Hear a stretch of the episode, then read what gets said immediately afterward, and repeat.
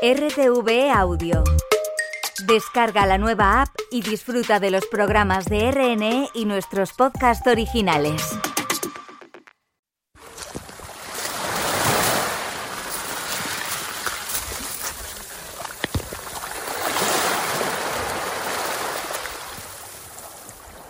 Rodeada de agua y vallas, a tres horas y media de avión, un ferry y varios autobuses desde Washington está la base militar de Guantánamo y su prisión. Han pasado 22 años y el mundo se ha olvidado de Guantánamo. Te preguntan, ¿aún está abierta? Sí, está abierta y tiene gente. Tras los atentados del 11 de septiembre, el gobierno de los Estados Unidos construyó a toda velocidad una cárcel en Guantánamo, en Cuba, para albergar a los detenidos de la llamada guerra contra el terrorismo. Que la administración de Bush pensaba que ah, era un hueco negro legal, a legal black hole, que la ley no existía en Guantánamo, que es imposible. La ley existe en toda parte del mundo, inclusive en Guantánamo, así que eso fue ah, error convertida en sinónimo de torturas y de secretismo, llegó a tener casi 800 presos. Torturamos en Guantánamo. Uh, lo hicimos de forma intencionada y lo hicimos para conseguir la información que queríamos escuchar. La mayoría de esos detenidos fueron liberados años después sin que se presentasen cargos en su contra. No es ninguna vergüenza. Eh, eh, todo lo contrario, es más bien eh, un acto de bondad que están vivos todavía. Hoy, en la cárcel de Guantánamo quedan 30 prisioneros, cinco de ellos vinculados con el 11 de septiembre. Pero un juicio en su contra y con eso algo de paz para las familias de las víctimas parece todavía lejano. Soy María Carou, soy la corresponsal de Radio Nacional de España en los Estados Unidos y he venido hasta Guantánamo porque creo que esto merece una explicación.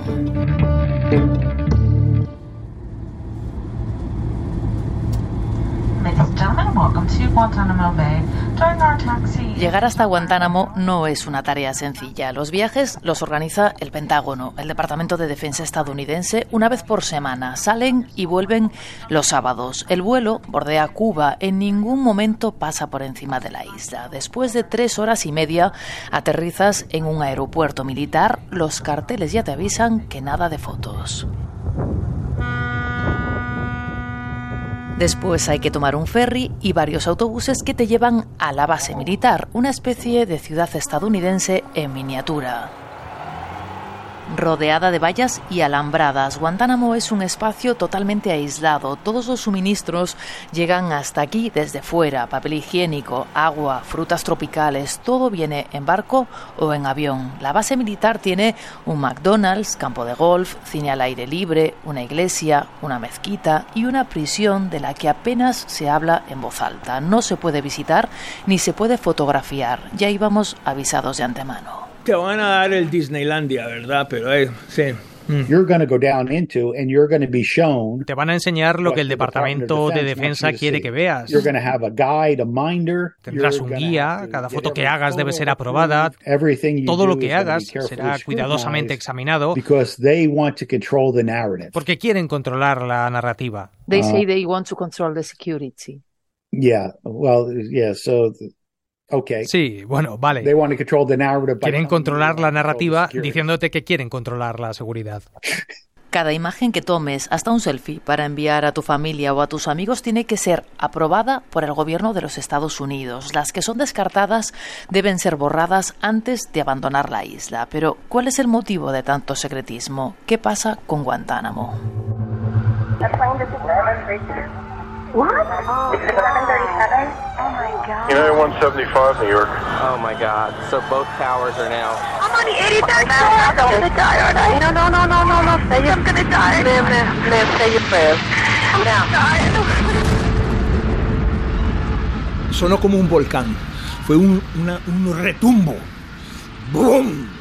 Fuerte Roger Pardo Maurer era subsecretario de Defensa en el año 2001. El avión que se estrelló en el Pentágono el 11 de septiembre se llevó por delante su despacho y a varios de sus colegas. Él no estaba en la oficina en ese momento y por eso salvó su vida. Yo no tuve la menor duda de que era Al-Qaeda la que había sido.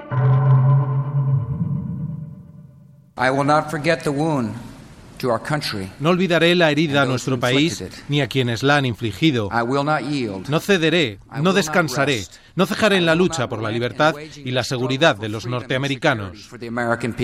Los atentados del 11 de septiembre dejaron casi 3.000 personas fallecidas. El miedo y la rabia tomaron cuerpo en el gobierno de los Estados Unidos, que prometió venganza. Comenzaba ahí la llamada guerra contra el terror, con la invasión de Afganistán, buscando a Bin Laden, a sus cómplices y a posibles terroristas.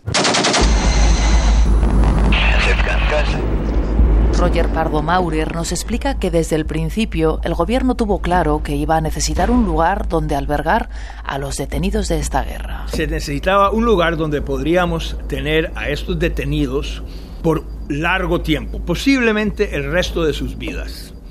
Un lugar donde la interferencia de las leyes de Estados Unidos no impediría que tuvieran valor de inteligencia. Reconoce que buscaban un lugar en tierra de nadie donde las leyes no aplicasen para poder interrogar a los detenidos libremente. En el Pentágono se abrió una especie de tormenta de ideas. Se planteó la opción de instalar a los presos en barcos o en una isla lejana. Yo propuse eh, en una reunión la isla de Tinian no, nadie sabe dónde es y ese precisamente era parte del punto que yo quería establecer. La isla de Tinian, en el Pacífico, a más de 30 horas de viaje en avión. Si se pone en Guantánamo, todo el mundo va a querer ir a Guantánamo a verlo. Periodistas como vos. no, pero es parte de lo que tienen que hacer ustedes, sin lugar a duda. Pero van a querer ir a verlos, van a ver abogados que se van a meter ahí para asegurarse de que, cómo los están tratando.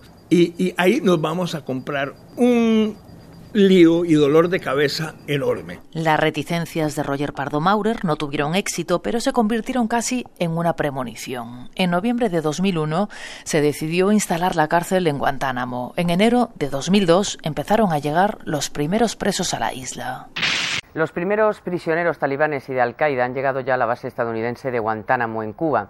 Estas que van a ver son las imágenes del aterrizaje del avión militar. Vestidos con el mono naranja, engrilletados de pies y manos, con los ojos tapados y grandes cascos en las orejas. Su imagen dio la vuelta al mundo. Vestían monos de color naranja, iban esposados y algunos llevaban incluso grilletes. Amnistía Internacional ha protestado por las condiciones en que se ha efectuado el traslado.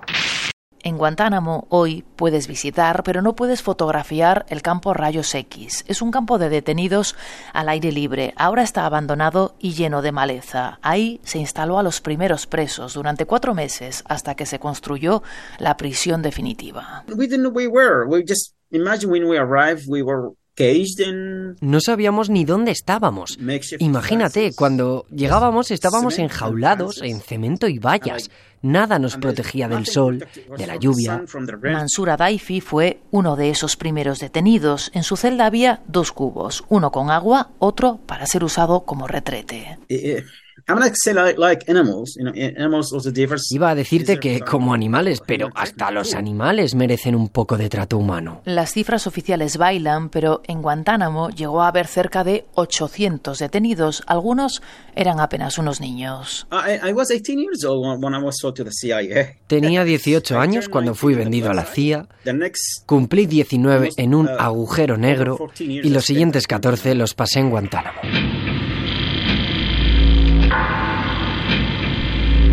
Muchos habían pasado antes por los llamados agujeros negros, las cárceles secretas de la CIA alrededor del mundo. When Guantanamo was created, it was supposed to be for the worst of the worst. Guantánamo se creó supuestamente para albergar a lo peor de lo peor, pero una vez en Cuba, algunos de los que allí trabajaban se dieron cuenta de que había un problema con los detenidos. La gran mayoría de ellos no había hecho nada. Mark Fallon dirigía en Guantánamo a un equipo de interrogadores. Fueron recogidos a cambio de recompensas. La gente podía ganar hasta 5.000 dólares entregando a alguien de una tribu vecina. Así que acabamos con lo que yo llamé bebés recompensados o jornaleros, personas que no tenían ninguna conexión con Al Qaeda. Simplemente fueron arrestados porque pagamos por ellos y no fueron examinados adecuadamente antes de ser enviados a Guantánamo. Mark Fallon nos explica que en Guantánamo había dos grupos de interrogadores, el suyo, que buscaba pistas para un posible juicio, y otro grupo militar que buscaba información sobre Al Qaeda y posibles nuevos ataques terroristas. Y aquí es donde empieza el segundo problema. La base militar de Guantánamo es un lugar pequeño donde suena el himno todas las mañanas y todas las noches y donde los trabajadores se encuentran una y otra vez en el bar, en el supermercado, en el gimnasio. Los militares que están estacionados en la, isla, en la base, comen juntos, hacen ejercicio juntos, se divierten juntos y hay, hablan de lo que están haciendo, ah, entonces se cuenta eh, uno al otro lo que, lo que está pasando en la base. Alberto Mora era el abogado principal de la Marina de los Estados Unidos en la época. Descubrió a través de los interrogadores civiles que en Guantánamo se aplicaba un trato cruel a los detenidos, que el encargado de la sección militar había pedido permiso expreso para ello. La, la hoja encima de todos los documentos mostraba la, la firma del secretario Rumsfeld dando su aprobación para el uso de esas técnicas. lo, que me, lo que noté es que el documento no tenía cualquier tipo de restricción. El secretario de Defensa había autorizado el uso de crueldad sin límite alguno. Al principio, Alberto Mora pensó que había sido un error inocente, pero al elevar el asunto a más altas instancias descubrió que el equivocado era él. Entonces me di cuenta que no se trataba de un error. Bueno, siempre fue un error legal, porque el, consejo legal fue erróneo, pero esto fue eh, el uso de crueldad y ya sabemos tortura, era una decisión deliberada. Y que no solo Donald Rumsfeld, sino que el propio presidente de los Estados Unidos, George Bush, había autorizado el uso de torturas en Guantánamo. Lo autorizó personalmente.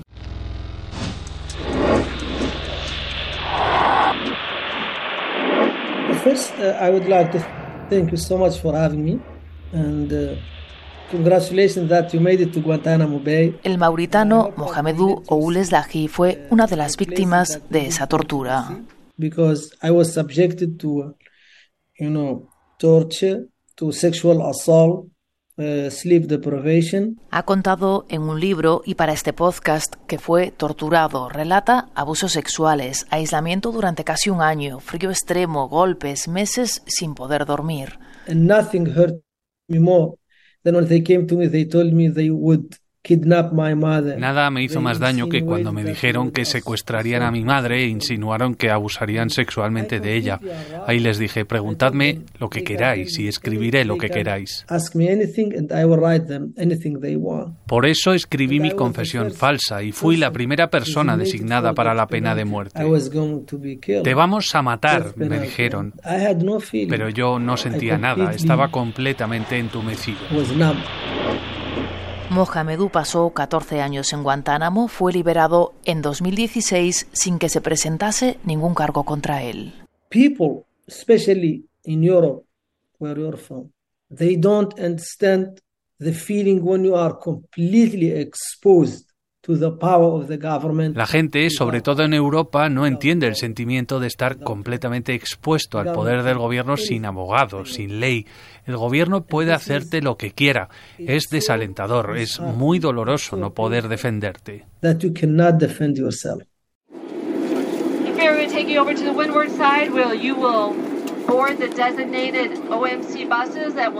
El viaje a Guantánamo tiene un motivo oficial. Vamos a la base militar para seguir una audiencia previa a un posible juicio por los atentados del 11 de septiembre. Es la número 48. En el vuelo viajamos un puñado de periodistas, el juez del caso, abogados de la defensa, de la acusación, traductores y familiares de las víctimas de los atentados.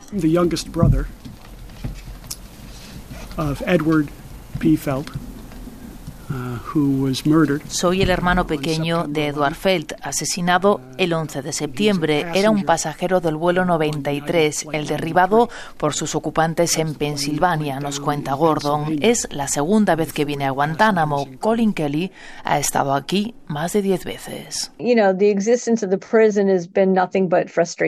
Esta prisión no nos ha traído más que frustración. Es difícil pensar que han pasado 22 años desde que mi hermano y otras casi 3.000 personas fueron asesinadas y todavía nadie ha sido juzgado por esas muertes masivas. ¿Y cuál es el motivo de ese retraso, de esa falta de justicia? But what really slows it down is all of the secrecy todo el secretismo motivado por la tortura no responde David Brook. Él es abogado de uno de los cinco prisioneros de Guantánamo acusados oficialmente de terrorismo y conspiración por el 11S. Acusación y defensa llevan años debatiendo qué pruebas y confesiones son válidas para un juicio por haber sido obtenidas bajo tortura. Si estos hombres nunca hubieran sido torturados, supongo que el juicio ya se habría celebrado. Algunas víctimas temen morir sin ver justicia, como Joel Shafiro, de 75 años, que perdió a su mujer en las Torres Gemelas. Él pide un pacto con los acusados, cadena perpetua, a cambio de reconocer su culpabilidad. Dice que necesita tener la sensación de cierre, que ya no espera justicia, pero no todas las víctimas opinan lo mismo. La justicia necesita su tiempo. Mi objetivo es verles condenados y ejecutados, nos dice Gordon Felt.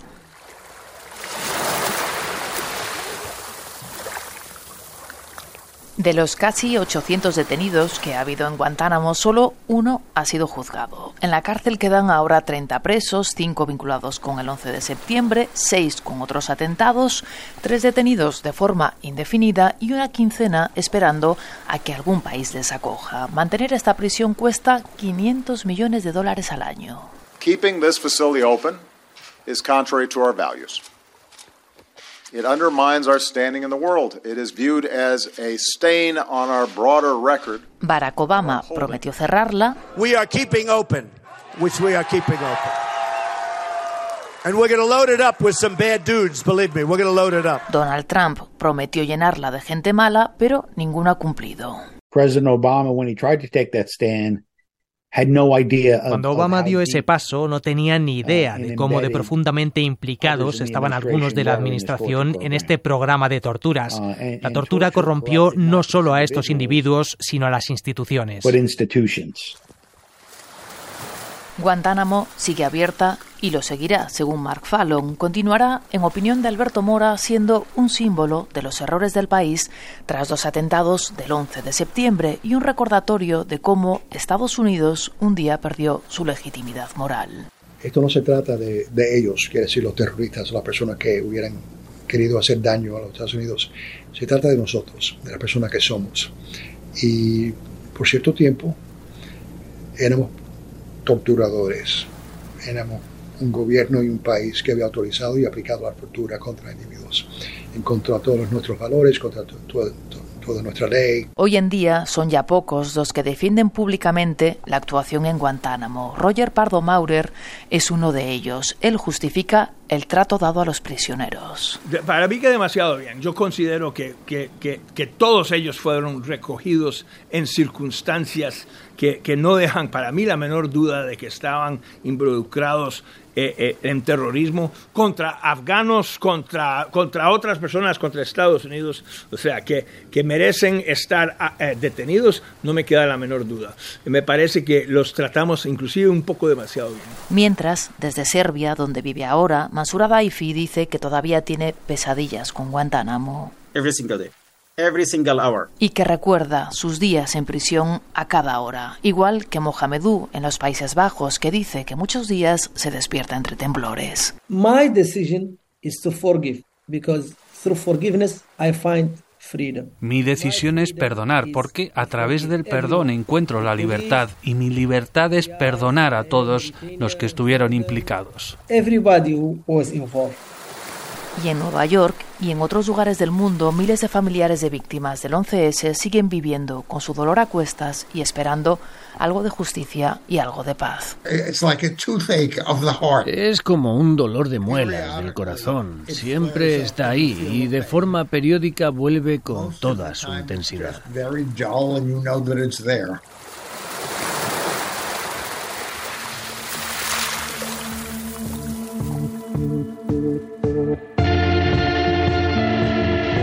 Esto merece una explicación es un podcast de Radio Nacional de España y del equipo de audio digital de RTV Noticias.